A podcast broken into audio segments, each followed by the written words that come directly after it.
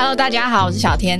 睡不好几乎是现代人的通病，但是没睡好还害你变胖、高血压。诶，难道睡得好就会瘦下来了吗？今天我们邀请到睡眠专家江秉颖医师，医师以前曾经有高血压的问题，今天要告诉大家睡眠控制体重甚至降血压的秘诀哦。医师好，小天好，各位观众朋友们，大家好。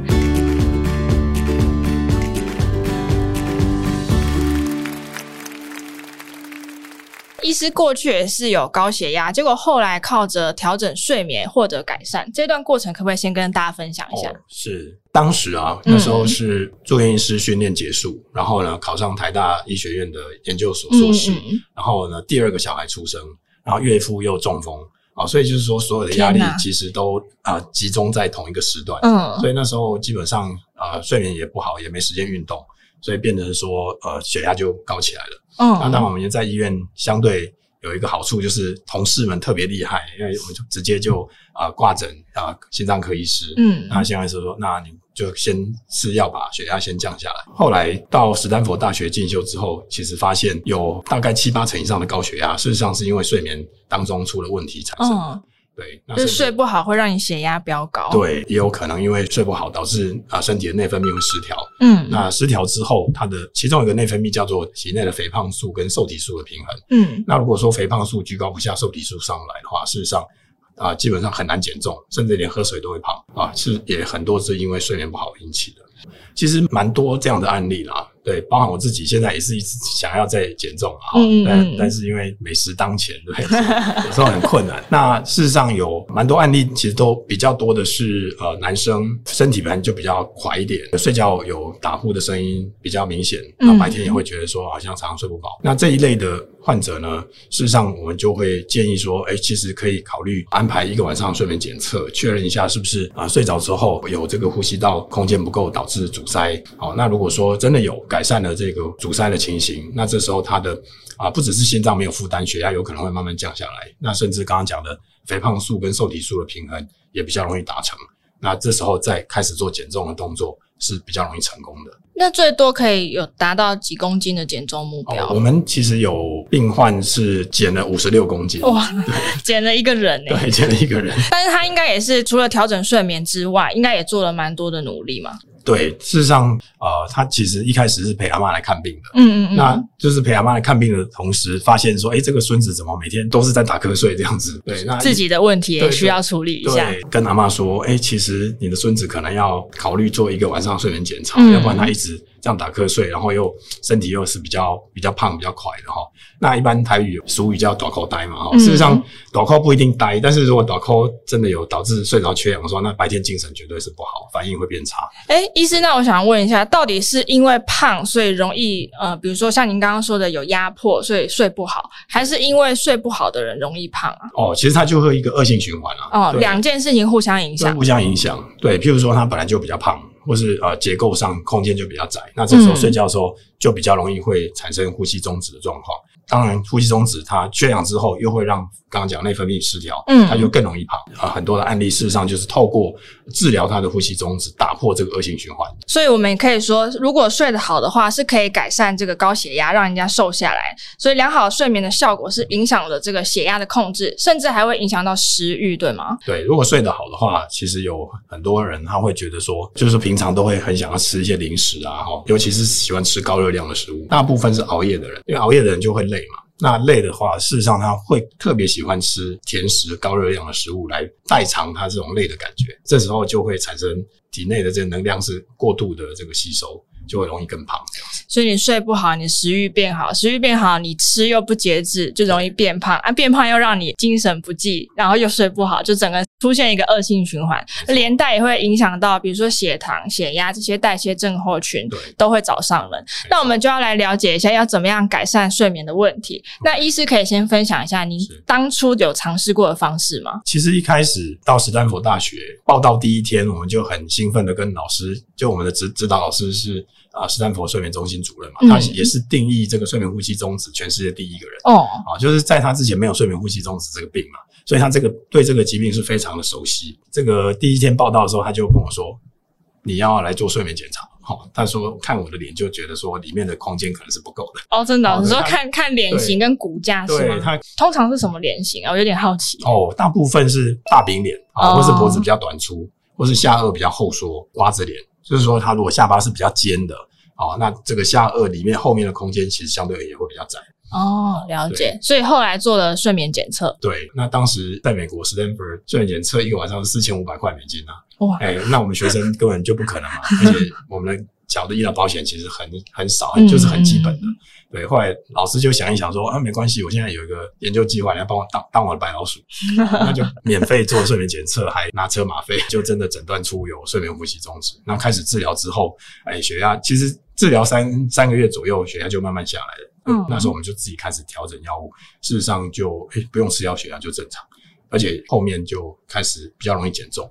了解，所以是透过药物治疗的方式去改善这个睡眠的问题。那睡睡得好之后，血压也自然的降下来。对，其实呼吸中止不是靠药物的，对，因为它是呼吸道的空间不够，导致睡到一半会阻塞。嗯、对，所以大部分我们说一定有效的两个，一个是睡觉戴一个正压呼吸器，一个是睡眠外科的手术。嗯、对，所以这个部分其实是完全不需要靠药物。那这个就是比较专业的治疗啦。有没有我们一般人在日常可以尝试的方法？一般人在日常生活中，如果说真的觉得睡眠品质不好，或是说血压还是一直居高不下，体重一直很难减，那这时候其实我们还是会蛮建议。透过适当的睡眠检测，好，先看他的睡眠的状况到底有没有出现红灯。那如果说有的话，针对这个状况来做治疗，能够达到啊，像我自己的切身的经验，哈，可以成功减重，血压也可以不药而愈。一是，这个睡眠检测它的内容是什么？有点好奇，它是怎么样来检测？很多人都问了同样的问题哦，我常常会回答说，看睡眠门诊，我们就把它想成是看心脏科门诊或肠胃科门诊一样啊。一般就是医师呢会先问诊，然后病患主诉，然后呢我们啊建议安排适当的检测。好，譬如说心脏科门诊，医师可能他也不会只做一个心电图就做完全的诊断嘛，一般可能还要抽血啦，或是超音波啦，甚至二十四小时心电图等等，由医师的专业判断。那睡眠门诊也是有同样的状况，啊，也就是说睡眠检查绝对不是只有一个晚上的睡眠检测，但是因为一个晚上的睡眠检测现在在台湾事实上已经被很多的商业行为所绑架了，啊，因为做完一个晚上睡眠检测，这个病患就要买呼吸器，所以很多商人就透过这样免费给你做一个晚上睡眠检测，最后你要买我的呼吸器。让很多的民众非常非常的困扰，对，因为他明明就是睡不着，为什么人家叫我买呼吸器，戴了反而更睡不着？那我们认为是很不对的行为了。嗯，对。如果喜欢我们这一集的早安健康 Podcast，记得订阅我们，然后留下你的五星好评。还有其他想听的内容，也可以留言告诉我们哟。呃，除了透过睡眠检测之外，下一步呢？如果有发现真的有睡眠问题的话。OK，那就要看它到底是八十三种睡眠疾病的哪一种，哦、哪两种？居然有这么多，是不对，睡眠障碍其实目前的啊定义事实上是有八十三种，包含刚刚讲的呼吸中止、失眠、睡眠相位前移、后移，或者说鬼压床、梦游。那这个就是要回归到医师的专业，那提醒大家，还是有问题的话，还是要先透过检测，对，发现问题在哪里，然后再针对呃个人的状况来去做治疗。那我听说医师有一个私房的助眠饮食菜单，可以分享给大家吗？其实有可能帮助睡眠的。菜单还不少，但是呢，比较正确的观念反而是说，如果你今天身体有缺什么营养素，那你补充它，那这时候当然对你的睡眠就会有帮助。这个所谓食谱的部分，其实我们做了蛮多研究了哈。对，那所以这个部分其实还是要看每个人的状况，因人而异，就是你缺什么再补什么。对，那比较常见跟睡眠有关的营养素，可不可以一一帮我们介绍一下？OK，其实比较常会有帮助的啊，基本上就是富含色氨酸的食物。嗯，譬如说红肉啦，譬如说香蕉啦、牛奶啦，啊，甚至 cheese 啦，哈，这些。对，那另外含这个镁离子比较多的啊，一些坚果类的食物，啊，或是钙离子比较多的，像呃牛奶啊，哈，等等这些，其实都都会有帮助。还有这个菠菜啊，啊，等等这些，啊，影响睡眠的这个神经传导物质的合成的过程里面，其实都会用到这里面的一些成分。所以就是钙离子、镁离子和色氨酸的食材。其实原则上是每天都要补充嘛，对不对？如果说能够规律的每天的补充，那它可能就是说，在真的有缺乏的时候，它就不会说呃临时不够，它就会导致睡眠不好。那其实我也看过卫福部有一个统计哦，台湾安眠药的用量其实已经突破十亿颗，是一个很惊人的数字。对，叠起来的高度已经超过四千座一零一了。那我也看到说，有至少百分之二十的成人他是有失眠问题，中年之后呢，可能有高达八成的成人或多或少是有这个睡眠障碍的。这个地方我就蛮好奇，这个失眠和睡眠障碍它到底差在哪里？有什么不一样啊？那其实我们刚刚有提到，睡眠障碍有八十三种，嗯，那失眠只是其中一种。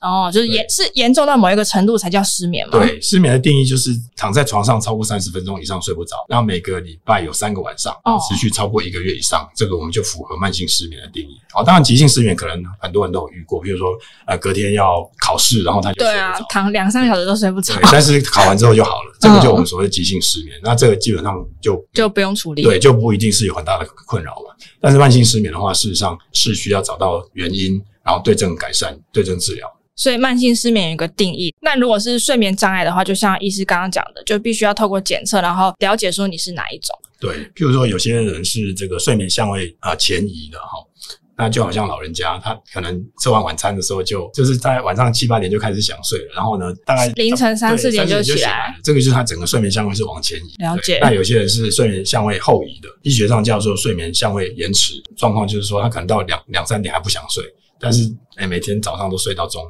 这样子，那这样也会有问题吗？因为有问题哦，因为我原本想说，哎，可是我每天都有固定那个时间睡啊，可能晚上两三点，那也都有睡超过十个小时，所以这也是对健康有影响的。对，其实我们大脑的生理时钟如果能够跟外界的时钟能够配合，能够同步，事实上对身体是最健康的状态。回归到你现在住的地方的时区嘛，对不对？对。那所以有一些睡眠障碍的状况，它是不用吃到安眠药的，对吗？没错。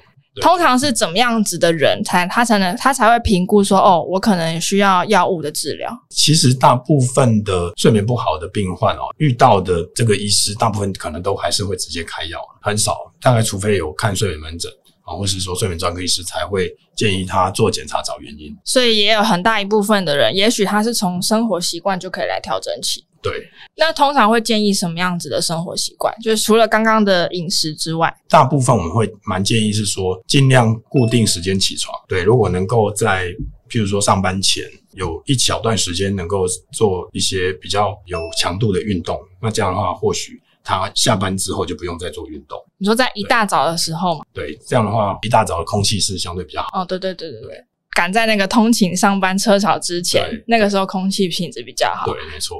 呃，除了固定时间起床，然后一大早运动，嗯，那晚上的时候，就是比如说太阳下山之后，避免做哪些事情？哦，太阳下山之后，尽量就避免做剧烈运动了。前面那一集有提到，尽量不要喝咖啡。那另外就是呃，晚餐其实尽量都吃轻食，因为肠胃就没办法休息，本来肠胃要要睡觉的啊。